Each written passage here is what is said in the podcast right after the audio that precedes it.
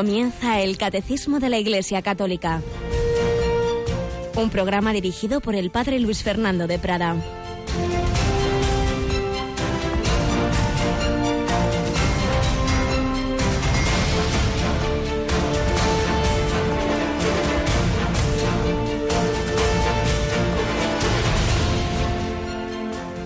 Habiendo convocado Jesús a los doce, les dio poder y autoridad sobre toda clase de demonios y para curar enfermedades. Luego los envió a proclamar el reino de Dios y a curar a los enfermos. Se pusieron en camino y fueron de aldea en aldea anunciando la buena noticia y curando en todas partes. Alabado sean Jesús, María y José, muy buenos días, muy querida familia de Radio María. Comenzamos este nuevo día que Dios nos regala nunca más existirá el miércoles 27 de septiembre de 2017. Es un día único y repetible en la historia, en tu historia, en mi historia. Un día en el que podemos cumplir esta palabra de Jesús y anunciar la buena noticia, ser motivo de alegría para los demás, hacer el bien que podamos, practicar las obras de misericordia o vivirlo para nosotros mismos. Vivir este día en un plan egoísta de nosotros depende y precisamente recordando a uno de los innumerables hombres y mujeres de la Iglesia que han hecho el bien en la historia, San Vicente de Paul, este sacerdote francés que en el siglo XVII hizo tantísimo bien, tantísimo. Es que vamos, no, no había una necesidad, una pobreza donde no llegara donde no intentara llegar al menos Vicente de Paul, no solo personalmente, sino a través de tantas instituciones, particularmente han llegado a nosotros pues esos religiosos y sacerdotes que llamamos los padres Paules por él, San Vicente de Paul, las hijas de la caridad, esas religiosas en, su momento absolutamente novedosas, no son propiamente dicho una correlación orden religiosa, sino que en aquel momento tendrían que haber estado en clausura, sino esa especie de caballería ligera para llegar a todos los lugares, esas mujeres de azul que han hecho y siguen haciendo tantísimo bien, los laicos, las conferencias de San Vicente de Paul, bueno, realmente es impresionante cuando se habla de las ONGs que existen en nuestro tiempo, madre mía, no existe nada, ni nadie, ninguna institución que ni de lejos se acerque al bien, eh, incluso a ese nivel humano, social que ha hecho la Iglesia Católica en sus 20 siglos, ni de lejos, en todas las épocas, cuántos hombres, mujeres, cuántas instituciones, hospitales, atención de pobres, de enfermos, misiones, eh, cautivos, donde hay una necesidad se ha practicado las obras de misericordia. Pues pedimos a San Vicente de Paul, a Santa Luisa de María, que con él fundó esas hijas de la caridad, que nos ayuden a nosotros también a ser misioneros de la caridad, a llevar esa buena noticia del amor de Dios en un mundo limitado, en un mundo en el que hay dolor, en el que hay sufrimiento, pero todo se vive de una manera muy distinta cuando estamos acompañados por el Señor, cuando tenemos su presencia, cuando nos ilumina también el Espíritu Santo. Nos acompaña Rocío, que me parece que tiene la voz hoy un poquito tomada, ¿verdad, Rocío? Estos fresquitos, buenos días. Buenos días, estos cambios de tiempo que nos machacan a todos. Sí, sí, así es. Pero bueno, si te dura un poquito la voz, dinos, ya sabemos que en estos minutitos entre laudes y el catecismo siempre hay algún microespacio. Precisamente ahora tenemos unos que tienen que ver con el tema del catecismo, ¿verdad? Sí, hemos tomado esas palabras que pronunciaba el Papa Francisco en español en sus catequesis y sabe que se va dedicando a ciertos temas, ¿no? Va cubriendo ciertos temas, pues hubo unas catequesis dedicadas a los dones del Espíritu Santo, al don de piedad, de ciencia, temor de Dios y sobre eso nos habla el Papa justo antes de, del catecismo, después de laudes. Qué bien, pues eso también nos ayuda a que todas estas catequesis que estamos viendo nos, impulsen a, mirar más a esa persona divina que se llamó el gran desconocido, que tenemos quizá poco presente y es tan absolutamente fundamental. El Espíritu Santo es el que hace a los santos, como la santa cuya novena estamos celebrando. Nos ha recordado antes que a las ocho menos cuarto celebramos la novena de Santa Teresita del Niño Jesús una santa sencilla, humilde, pero que se dejó hacer, se dejó hacer por el Espíritu Santo y en 24 años llegó a la cumbre de la santidad. ¡Qué maravilla! Otros les ha costado mucho más, como el jesuita cuyas memorias empezábamos ayer a resumir, el padre Walter Zizek, que en la entonces Unión Soviética tanto sufrió, pero ahí también se santificó. Pues vamos a seguir escuchando la historia de este hombre y pidiendo al Señor y a la Santísima Virgen y a todos los santos que intercedan por nosotros para que hagamos todo el bien posible, para que seamos comunicadores de la buena noticia, para que hagamos siempre la voluntad de Dios. Y así se lo pedimos ahora al Señor y comenzamos nuestra sección testimonial.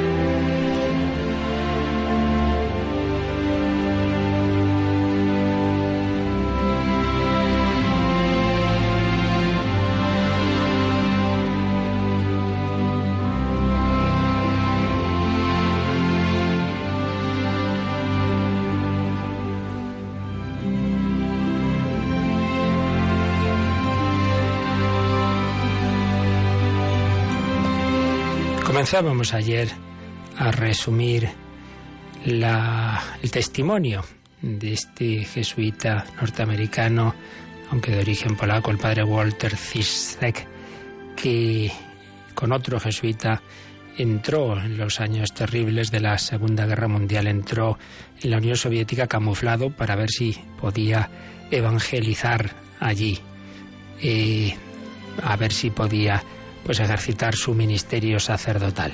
Estaban los dos, se habían ofrecido como trabajadores y manuales que se habían ido a Rusia para hacer ese trabajo y allí se llevan esa decepción de que no hay manera, de que es imposible, ni siquiera pueden decir lo que son, a los compañeros de trabajo no les interesan los temas espirituales y si, descubren que son sacerdotes, como luego ocurriría, los iban a detener y en fin, están pensando, nos hemos equivocado, ¿qué hacemos aquí?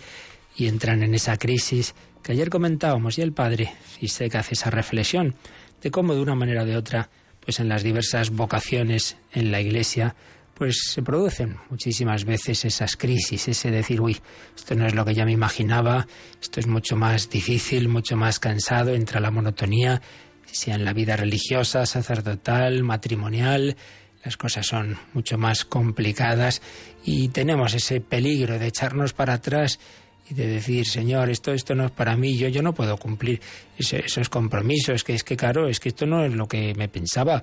Parece como que incluso uno a veces le dice a Dios algo así como que, que le ha engañado. Es una tentación fuerte, sin, sin ninguna duda. Pero nos sigue contando. Eran, como digo, dos sacerdotes jesuitas y de vez en cuando conseguían escaparse al bosque y allí pues celebraban la Santa Misa y sobre el tocón de un, de un árbol cortado y dice lo siguiente, nuestro único consuelo espiritual era la misa. De vez en cuando podíamos escaparnos los dos solos al bosque para celebrarla en secreto. No había vestiduras, el tocón de un árbol nos servía de altar y debíamos estar constantemente alerta para evitar que nos descubrieran.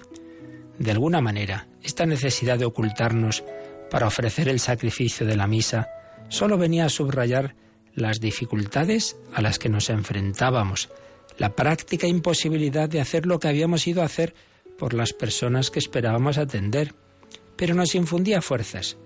Después del Evangelio pronunciábamos una breve homilía, uno para otro, primero el padre Nestrof y luego yo. Era increíble lo incisivo que podía resultar el mensaje evangélico en aquellas circunstancias. Nuestras almas parecían beber las palabras, saborearlas y sentir su divino poder. Y en el momento de la consagración, Dios se hacía presente en Teplaya Agora de un modo nuevo. En respuesta a nuestras súplicas, estaba allí donde el sacrificio del Calvario jamás se había celebrado antes. En este sacramento podíamos ofrecer todos nuestros sacrificios junto con el suyo. Podíamos pedirle que bendijera a aquellos por quienes trabajábamos y rezábamos secretamente, por aquellos que quizás rezaban también en secreto, pero no podían rendirle culto abiertamente. Esos eran mis pensamientos más consoladores, mis momentos más felices, en lo que Teplaya Gora resultó ser casi un no apostolado. El consuelo de ese sacrificio, de esa ofrenda, me acompañaba de vuelta en medio de la oscuridad y el silencio del bosque.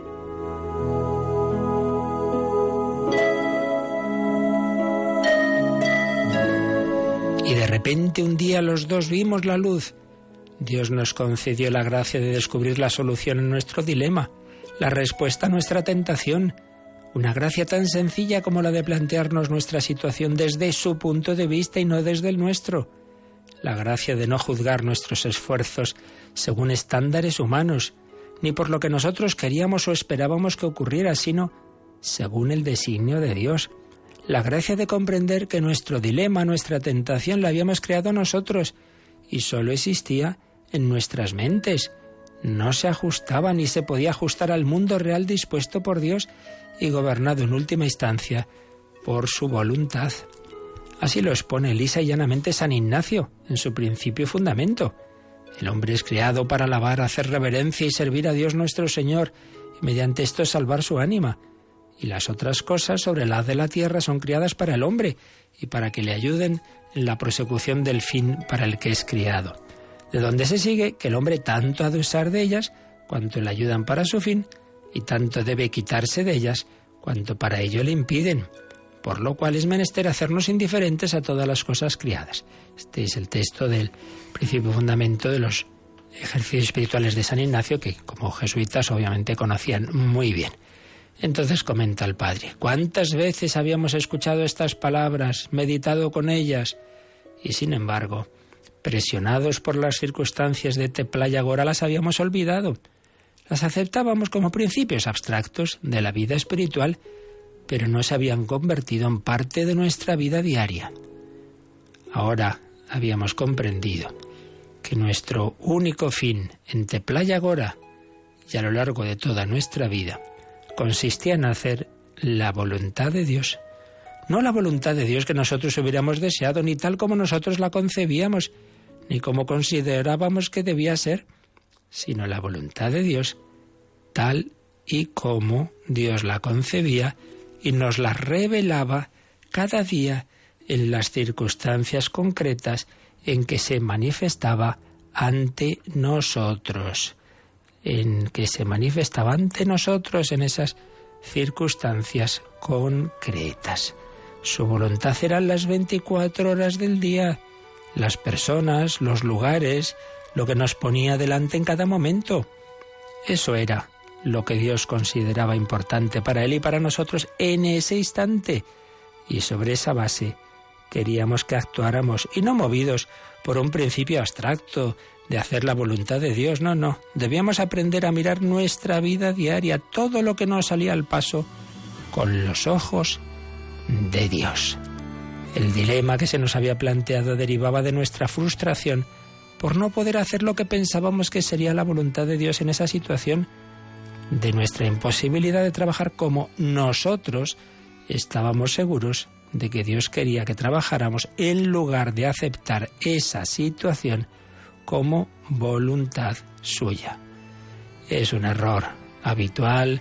Esperamos que Dios admita nuestra idea de lo que debería ser su voluntad y que nos ayude a cumplir esa voluntad en lugar de aprender a descubrir y aceptar la suya en las situaciones concretas en las que nos pone a diario. Pues realmente es un punto fundamental para todos nosotros. Muchas veces estamos así tristes, desanimados, frustrados, nos parece que el Señor nos ha engañado, pero si yo me he metido en esto por, porque quería ser fiel, pero claro, es que esto no es lo que yo me imaginaba. Déjate de imaginaciones. Déjate de consideraciones abstractas. Dios se manifiesta en esas tus circunstancias, en esa convivencia difícil. Ahí está el Señor. No sueñes con cosas que no existen en este mundo limitado. Nadie somos perfecto y vive esas circunstancias como camino de Dios, como voluntad de Dios. Ay, si yo me hubiera casado con otra persona, ay, si yo no me hubiera entrado en esta orden religiosa, ay, sí, déjate de ay, sí y vive ahí, donde estás, ahí está la voluntad de Dios. Y ahí está nuestro camino de santificación, asumir la realidad, el realismo de la vida espiritual, no esa mística ojalatera que decía San José María Escriba, de ojalá, ojalá, déjate de ojalá. Vive el día a día, vive con realismo la voluntad de Dios en esas circunstancias. No creo que sean peores que estar en esa situación en la Unión Soviética en que estaban estos sacerdotes. Seguiremos aprendiendo de esta experiencia de estos hombres que fueron descubriendo la voluntad de Dios en el día a día de esas circunstancias tan difíciles. Señor, hágase tu voluntad.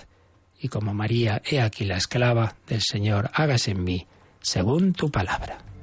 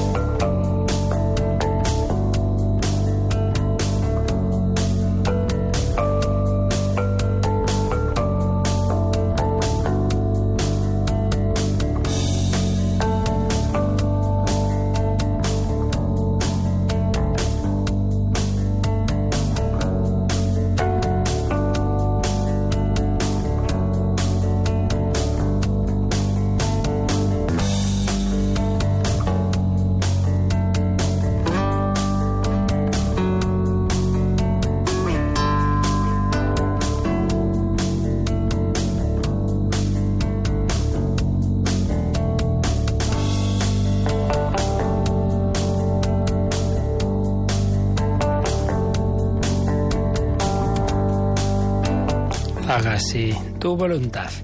Y para ello necesitamos la gracia del Espíritu Santo, el Paráclito, el Consolador, el Abogado, el Intercesor, el Espíritu del Padre y del Hijo, que manifiesta su actuación o está simbolizada con diversos símbolos en la escritura que estamos viendo. Veíamos en primer lugar el símbolo del agua, el agua viva, símbolo de la vida, símbolo también de purificación, y habíamos pasado a ver el símbolo de la unción, la unción con algún tipo de aceite que se usaba en el Antiguo Testamento, pero que anticipaba la unción de la humanidad de Cristo por el Espíritu Santo, estar empapado, por así decir, de, del Espíritu Santo, esa su humanidad. Y la unción que Jesucristo nos da con su Espíritu a través de la Iglesia, particularmente a través de los sacramentos. Luego seguiremos viendo el símbolo del fuego. Bueno, ayer veíamos el de la unción, pero vamos a darle un repasito a lo que, a lo que leíamos. ¿Te lo permite la garganta, Rocío? Por supuesto. Pues vamos a releer este número 695. La unción. El simbolismo de la unción con el óleo es también significativo del Espíritu Santo, hasta el punto de que se ha convertido en sinónimo suyo. En la iniciación cristiana es el signo sacramental de la confirmación llamada justamente en las iglesias de Oriente crismación. Pero para captar toda la fuerza que tiene es necesario volver a la unción primera realizada por el Espíritu Santo, la de Jesús, Cristo, Mesías en hebreo, significa ungido del Espíritu de Dios. En la antigua alianza hubo ungidos del Señor, de forma eminente el rey David. Pero Jesús es el ungido de Dios de una manera única.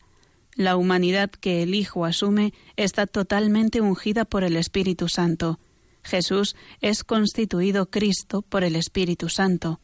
La Virgen María concibe a Cristo del Espíritu Santo quien por medio del ángel lo anuncia como Cristo en su nacimiento, e impulsa a Simeón a ir al templo a ver al Cristo del Señor. Es de quien Cristo está lleno y cuyo poder emana de Cristo en sus curaciones y en sus acciones salvíficas. Es Él, en fin, quien resucita a Jesús de entre los muertos. Por tanto, constituido plenamente Cristo en su humanidad victoriosa de la muerte, Jesús distribuye profusamente el Espíritu Santo hasta que los santos constituyan en su unión con la humanidad del Hijo de Dios ese hombre perfecto que realiza la plenitud de Cristo.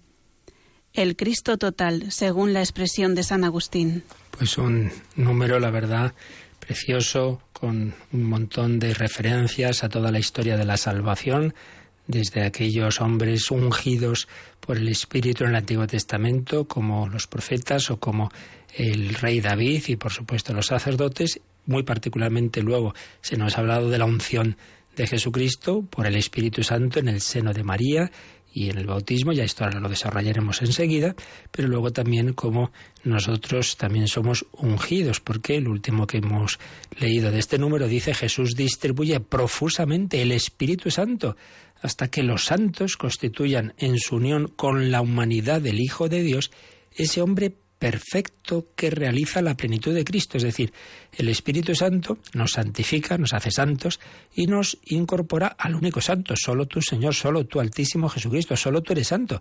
No somos santos distintos del único santo, sino metidos en él. Entonces es como somos santificados, somos hijos en el Hijo, santos en el Santo, podemos decir. En esa humanidad del Hijo de Dios somos incorporados a ella por el Espíritu Santo desde el bautismo y los demás sacramentos que van perfeccionando la unión con Él y así formamos con Cristo el Cristo total. Él es la cabeza, nosotros los miembros. Habíamos ido leyendo también las diversas citas bíblicas que aparecen en este texto. Nos faltaba de leer precisamente esta última, eh, a la que se hace referencia de San Pablo, el hombre perfecto, Efesios 4, leemos desde el versículo 11. Él dio a unos el ser apóstoles, a otros profetas, a otros evangelistas, a otros pastores y maestros, a fin de organizar al pueblo santo para las funciones del ministerio, para la edificación del cuerpo de Cristo, hasta que todos lleguemos a la unidad de la fe y del perfecto conocimiento del Hijo de Dios, a la edad madura, al desarrollo correspondiente a la plenitud de Cristo. Efesios 4 del 11 al 13. Todos estamos llamados a irnos uniendo a ese Hijo de Dios, conocerle cada vez más. Esta es la vida cristiana. Eso que pide San Ignacio de Loyola en sus ejercicios espirituales, cuando nos pone la contemplación de los misterios de Cristo, dice que siempre pidamos conocimiento interno del Señor, que por mí se ha hecho hombre, para más amarle y seguirle. Es un, todo un programa de vida espiritual precioso. Pedir, pedir al Espíritu Santo que nos dé a conocer a Jesucristo por dentro, no simplemente un conocimiento externo como el de un historiador, no, no, no. Conocimiento interno como una madre tiene de su hijo. Conocimiento interno del Señor. Interno de Él, entrar en sus actitudes, en su corazón e interno a mí, que yo no le conozca de una manera fría, abstracta, sino un conocimiento sapiencial que se convierta en amor, conocimiento interno del Señor para más amarle y seguirle. Habréis visto quizá alguna vez un póster por ahí con una imagen de Jesucristo y dice, a Jesucristo es imposible conocerle y no amarle, amarle y no seguirle. Pues es verdad, conocer, amar y seguir o imitar a Jesucristo. Es todo un programa de la vida cristiana. Para ello necesitamos el Espíritu Santo. Ven, ven, Espíritu Santo, úngenos. Bien, pues vamos a dar una vueltecita a todo lo que nos expone este número, que ayer lo fuimos viendo comentando el número, pero lo hacemos ahora con la ayuda de la meditación, de la reflexión que el padre Raniero canta a la mesa tiene hecha sobre este punto de la unción espiritual. Resumimos palabras suyas en su obra El canto del espíritu, en sus meditaciones sobre el himno, el precioso himno del Beni Creator. Ya mencionábamos cómo en la segunda estrofa de este venir creator se, se, habla de esta unción espiritual, fons vivus, ignis caritas et spiritualis, spiritualis uncio, fuente viva, amor, fuego y unción espiritual o ungüento espiritual. Unción espiritual, precisamente el primer gran tratado teológico que se escribió sobre el Espíritu Santo, que es de San Atanasio, pues lo llama así, al Espíritu Santo, unción espiritual. Una unción que nos da un sello. Esto lo señalan las cartas de San Pablo. El Espíritu Santo nos transmite el aroma de Cristo como unción. El Espíritu Santo nos transmite ese aroma de Cristo. ¿Y como sello su forma o imagen? Esto es muy bonito.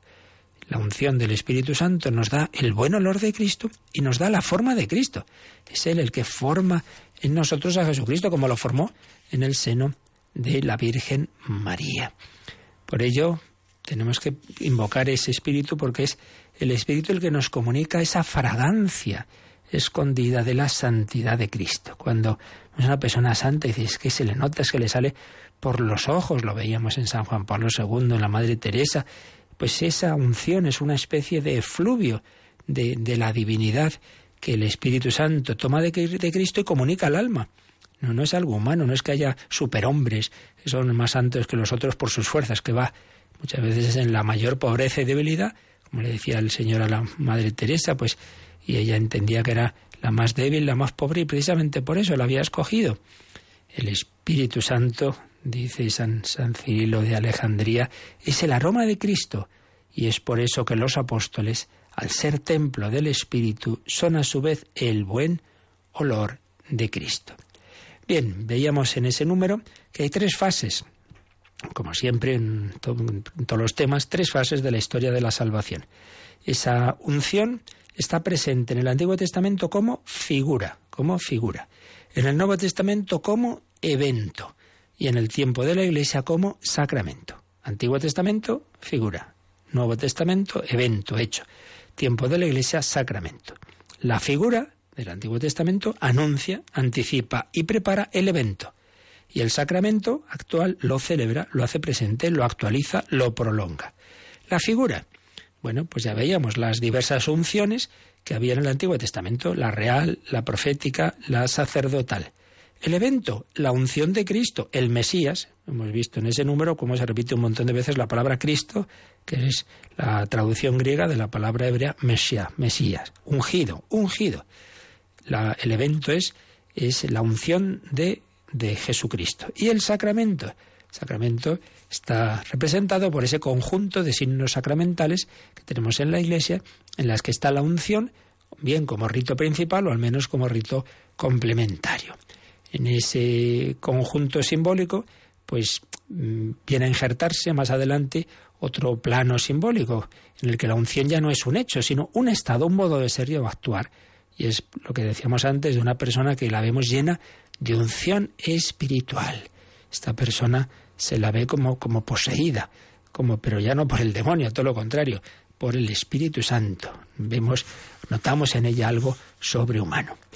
Nos fijamos en la unción de Jesucristo, pero que estaba anticipada, como decíamos, por la unción de reyes, sacerdotes y profetas. Aunque en el caso de los profetas no solía haber una intervención de aceite, era más bien una unción metafórica. Sí en la de los reyes y sacerdotes. Pero en cualquier caso, en las tres unciones se perfilaba un horizonte mesiánico, es decir, la espera de un rey, de un sacerdote, de un profeta que iba a ser el ungido de Dios por antonomasia, que iba a ser el Mesías.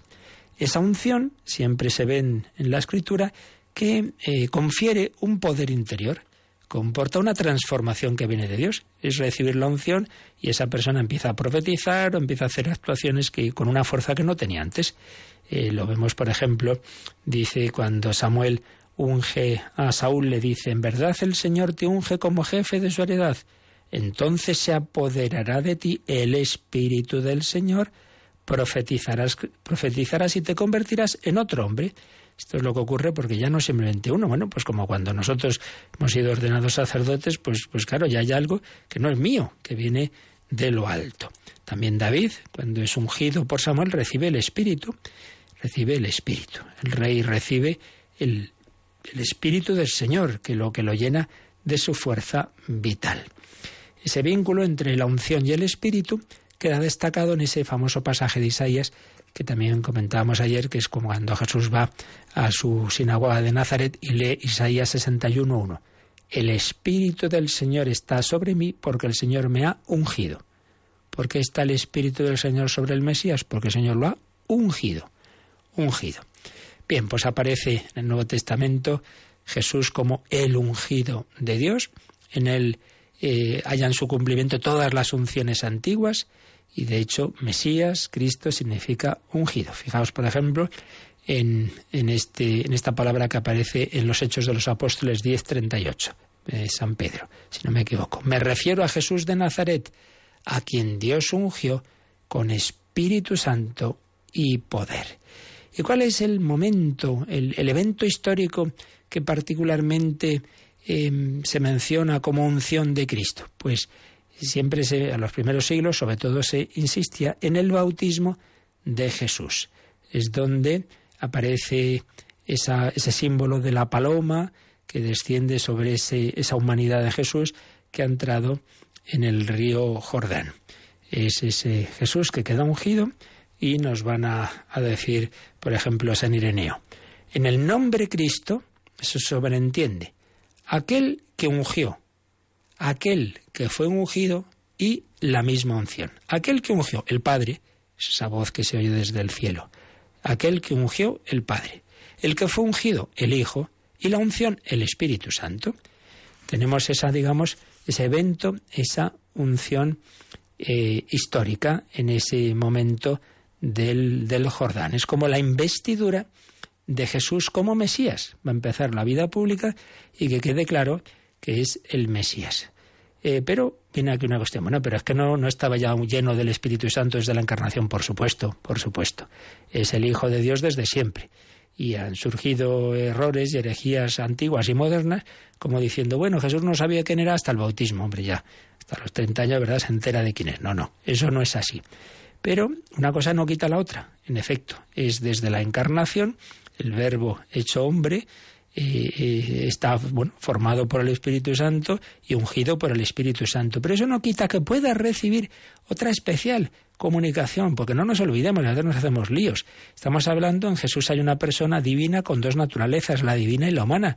Pues bien, la naturaleza humana es limitada, como todo lo humano. Esa alma humana de Cristo es limitada y puede recibir una mayor aún comunicación del Espíritu Santo no porque en sí mismo no esté lleno de él, sino de cara, de cara a la vida pública, de cara a la actuación, de cara a su misión mesiánica. Entonces va a empezar ya esa misión pública, entonces puede recibir esa especial eh, comunicación y ese mostrarnos ante todos eh, que es, que es el Mesías. Este es mi hijo, el amado, escuchadlo, escuchadlo. Es esa, digamos, presentación en sociedad del Mesías. El verbo hecho hombre, era que es Jesús, estaba lleno del Espíritu Santo, pero ahora en el bautismo Jesús de una manera más clara, más pública, eh, se, se manifiesta como el Cristo, el Mesías. Hay una novedad funcional, no ontológica, es decir, no es que cambie su ser, su ser es el mismo siempre, es el Hijo eterno de Dios, con naturaleza divina y humana, pero sí que esa comunicación del Espíritu Santo va a ser, digamos, la que le va a permitir de una manera más clara lo que va a realizar en la vida pública, los milagros, la predicación con autoridad, la expulsión de los demonios, la instauración del reino.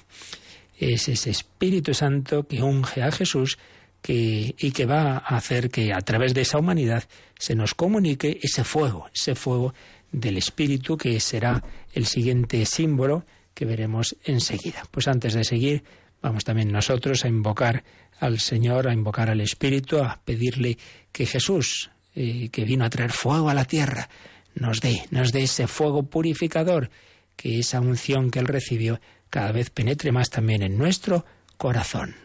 Ven, ven Espíritu Santo.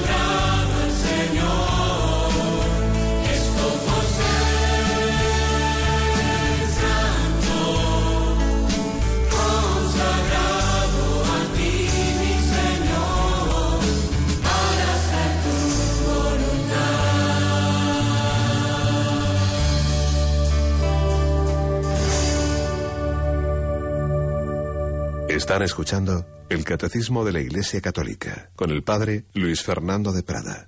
Quiero ser santo, es decir, hacer la voluntad de Dios, pero para ello necesitamos esa presencia de Dios, esa unción, ese estar movidos desde dentro por el Espíritu Santo. Y decíamos que en Cristo, naturalmente, está esa humanidad formada y llena del Espíritu Santo desde la encarnación, pero que eso no quita que haya una comunicación especial del Espíritu Santo en el bautismo. Pero ¿qué ocurrió en la historia? Pues que si en los primeros siglos se insistía en que es el Cristo, el ungido particularmente desde el bautismo, cuando empezaron a surgir algunas herejías que negaban que desde el principio, desde su encarnación, fuera el Hijo de Dios, entonces se empezó a decir, bueno, eh, es Cristo desde el primer momento. Y se dejó un poquito en penumbra ese, ese momento del, del bautismo para evitar ese peligro. Se separó el misterio de la unción de Jesús en su bautismo eh, de lo que fue su anticipación en la encarnación. Se dice, bueno, ya Jesús fue ungido con Espíritu Santo desde que se hizo hombre, cosa que es verdad.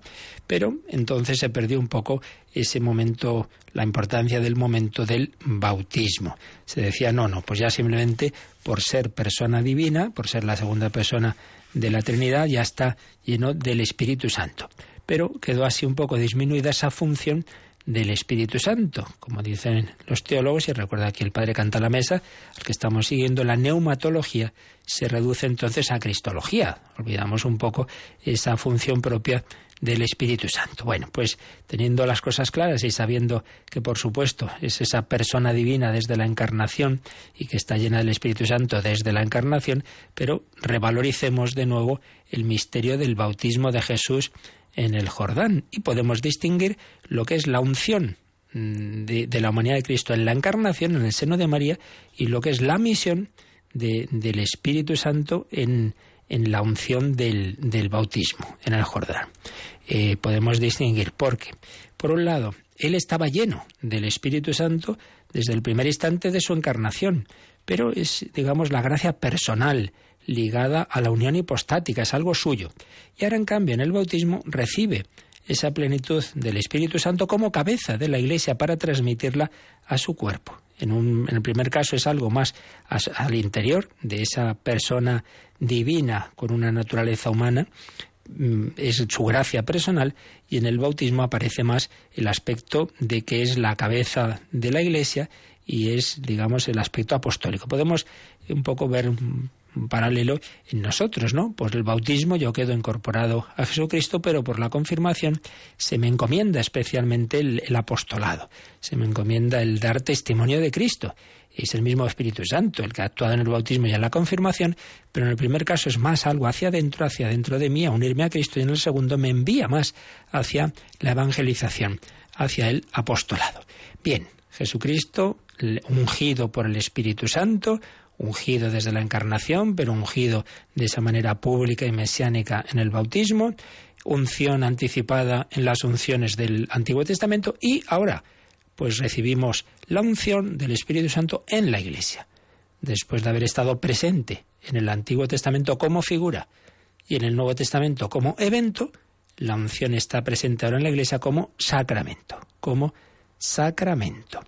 El sacramento toma el signo de la figura y el significado del evento. Es decir, de las unciones del Antiguo Testamento que tomamos el elemento que se usaba, el óleo, el crisma, el ungüento perfumado, y de Cristo, pues la eficacia salvadora.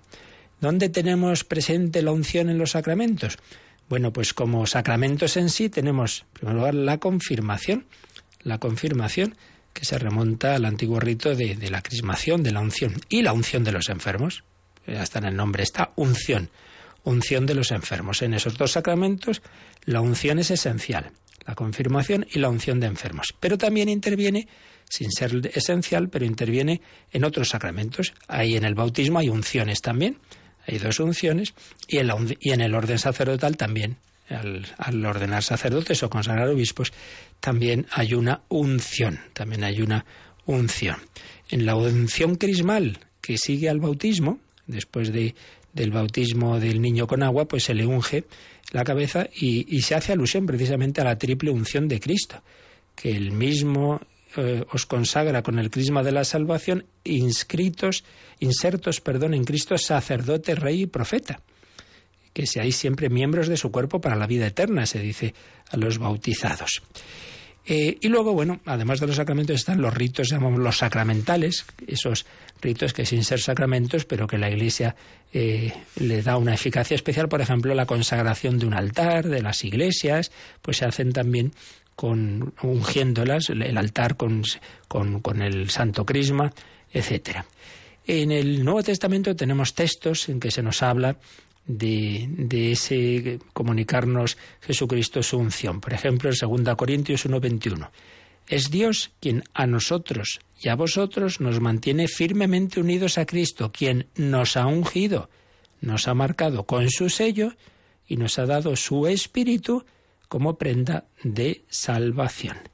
Y San Juan, un texto que creo que ya leímos, 1 Juan 2.27, la unción que habéis recibido de él permanece en vosotros, y no tenéis necesidad de que nadie os enseñe antes bien esa unción, que es fuente de verdad y no de mentira, os enseña todas las cosas. Así pues permaneced en él conforme a lo que os enseñó. El autor de esa unción es el Espíritu Santo, que tiene esa función de enseñar todas las cosas. Luego podríamos recordar cómo en el, al principio la iniciación cristiana se hacía unido lo que hoy distinguimos de bautismo y confirmación. Se hacía una, una unción después del bautismo, pero luego ya se separó y es lo que llamamos hoy la confirmación, que es, fijaos, para cada uno de los fieles, lo que para toda la Iglesia fue Pentecostés y lo que para Jesús fue esa venida del Espíritu Santo al salir del Jordán. Esto es muy bonito. Cuando tú te confirmas, una persona se confirma, es como su Pentecostés particular y como esa comunicación del Espíritu Santo a la humanidad de Jesús en el Jordán. Esa confirmación refuerza la incorporación bautismal a Cristo y a la Iglesia, pero sobre todo nos da esa misión eh, profética, real y sacerdotal. Tenemos esa especial ayuda del Espíritu Santo para dar testimonio, para esa madurez, para ir creciendo en la madurez de la vida cristiana. Por eso, todo ello a qué tiene que llevarnos? Pues a un estilo de vida. Lo que decíamos antes de, de una persona que decimos, es que tiene una unción, es una persona que la ves ungida, una persona llena del amor de Dios. Y aquí podemos señalar también cómo los santos han visto en la unción del Espíritu Santo dos aspectos complementarios mm, que están en los dones del Espíritu Santo. Uno de tipo más doctrinal, más intelectual, el Espíritu Santo nos enseña la verdad, y otro de tipo más sapiencial, más afectivo. No es una verdad fría, abstracta, sino que nos llena de amor. Siempre hay que unirlo. Es un tema importante que los papas nos insisten en él, la verdad y la caridad no se pueden contraponer, sino al revés, caritas in veritate, se llama una encíclica social del Papa Benedicto XVI, son aspectos que siempre hay que unir, verdad y caridad. La auténtica caridad implica decir la verdad, quiero mucho a una persona y entonces no le digo unas verdades que le pueden disgustar, pues hombre, no, son, ese no es el camino. Y a su vez, decir la verdad ahí a grito pelado, pues tampoco. Dios te quiere mucho y, el niño que, que está inquieto en la catequesis en que le dices eso se pone nervioso y le das un tortazo. Pues vaya manera de manifestar el amor de Dios. Amor, caridad y verdad deben siempre ir unidas y para ello necesitamos el Espíritu Santo, esa unción ese don del Espíritu Santo.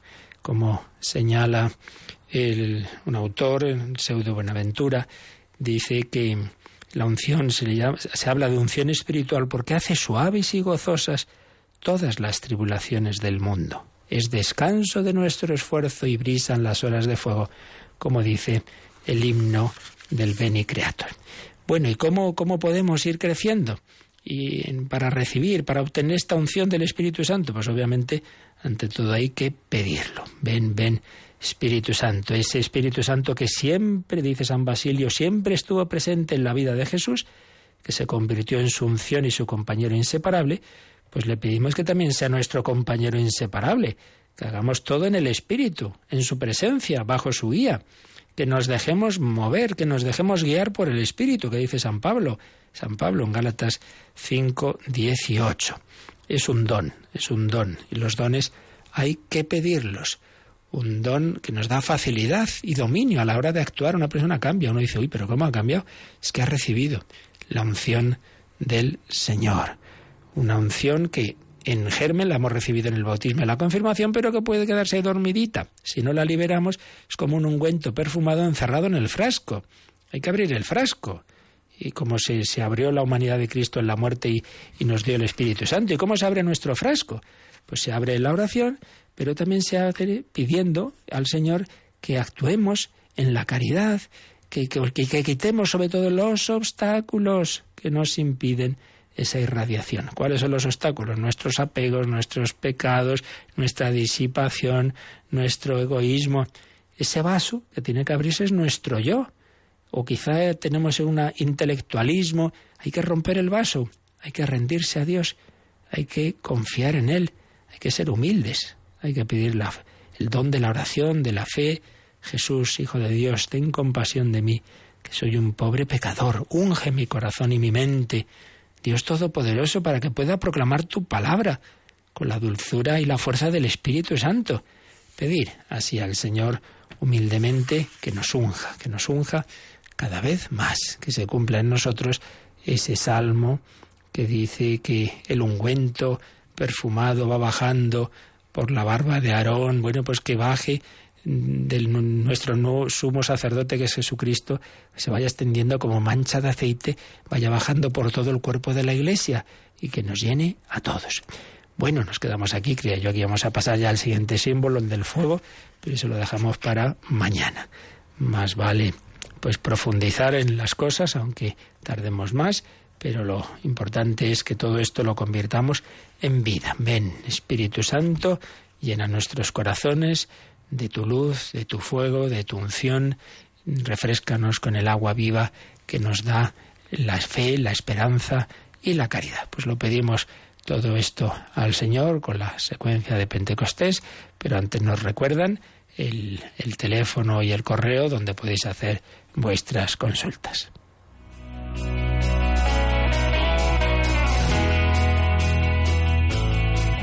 Participa en el programa con tus preguntas y dudas.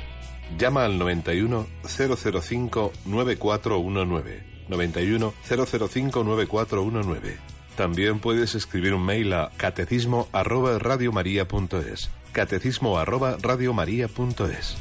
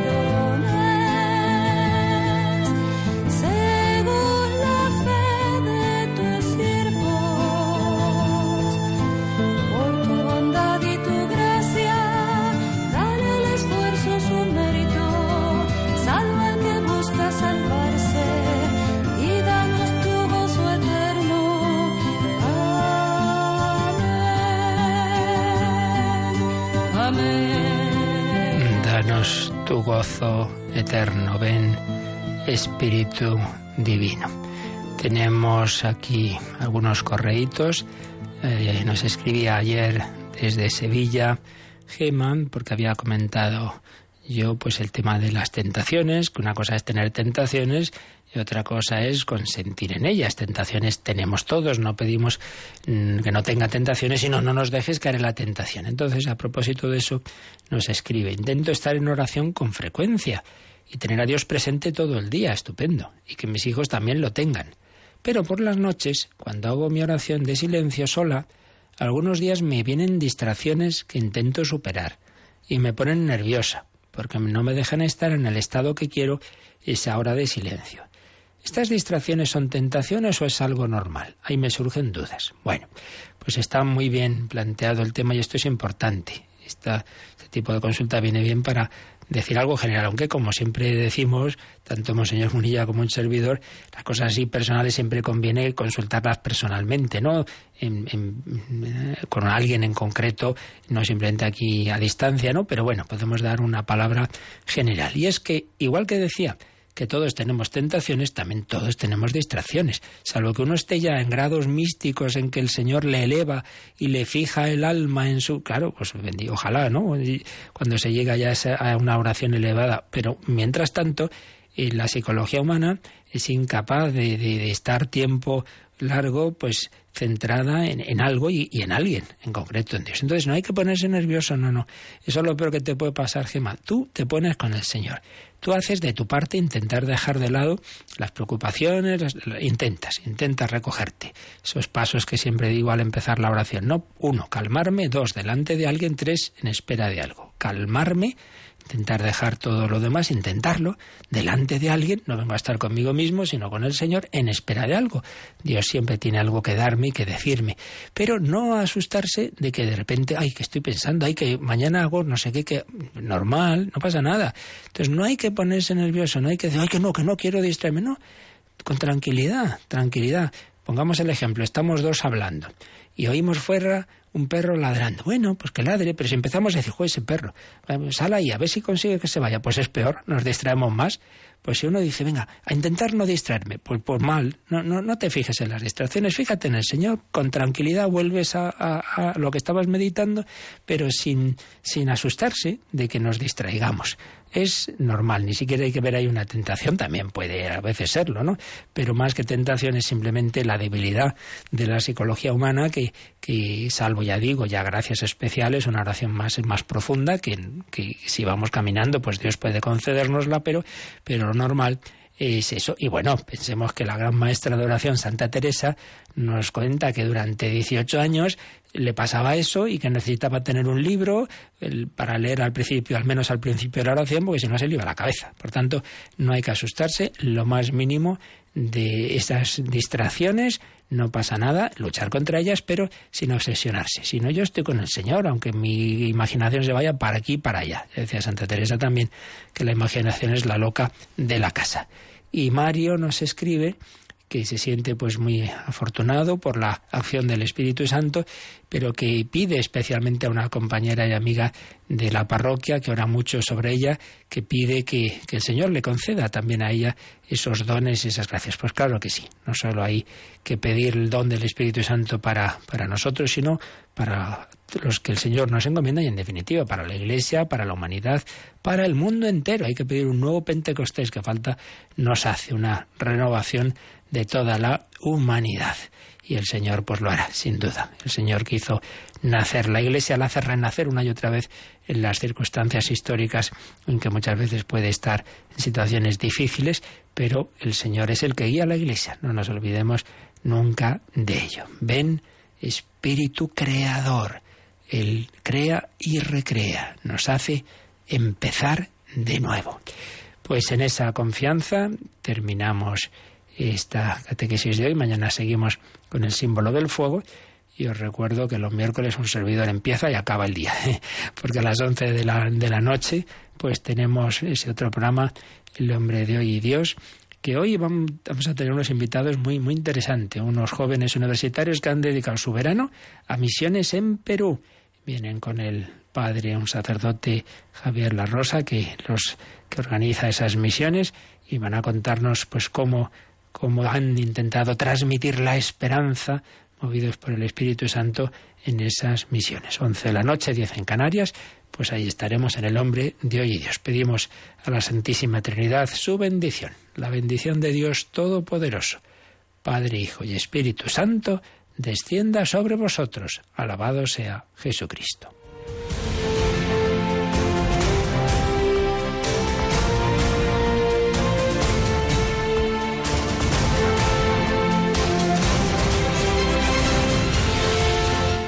Han escuchado en Radio María el Catecismo de la Iglesia Católica. Un programa dirigido por el Padre Luis Fernando de Prada.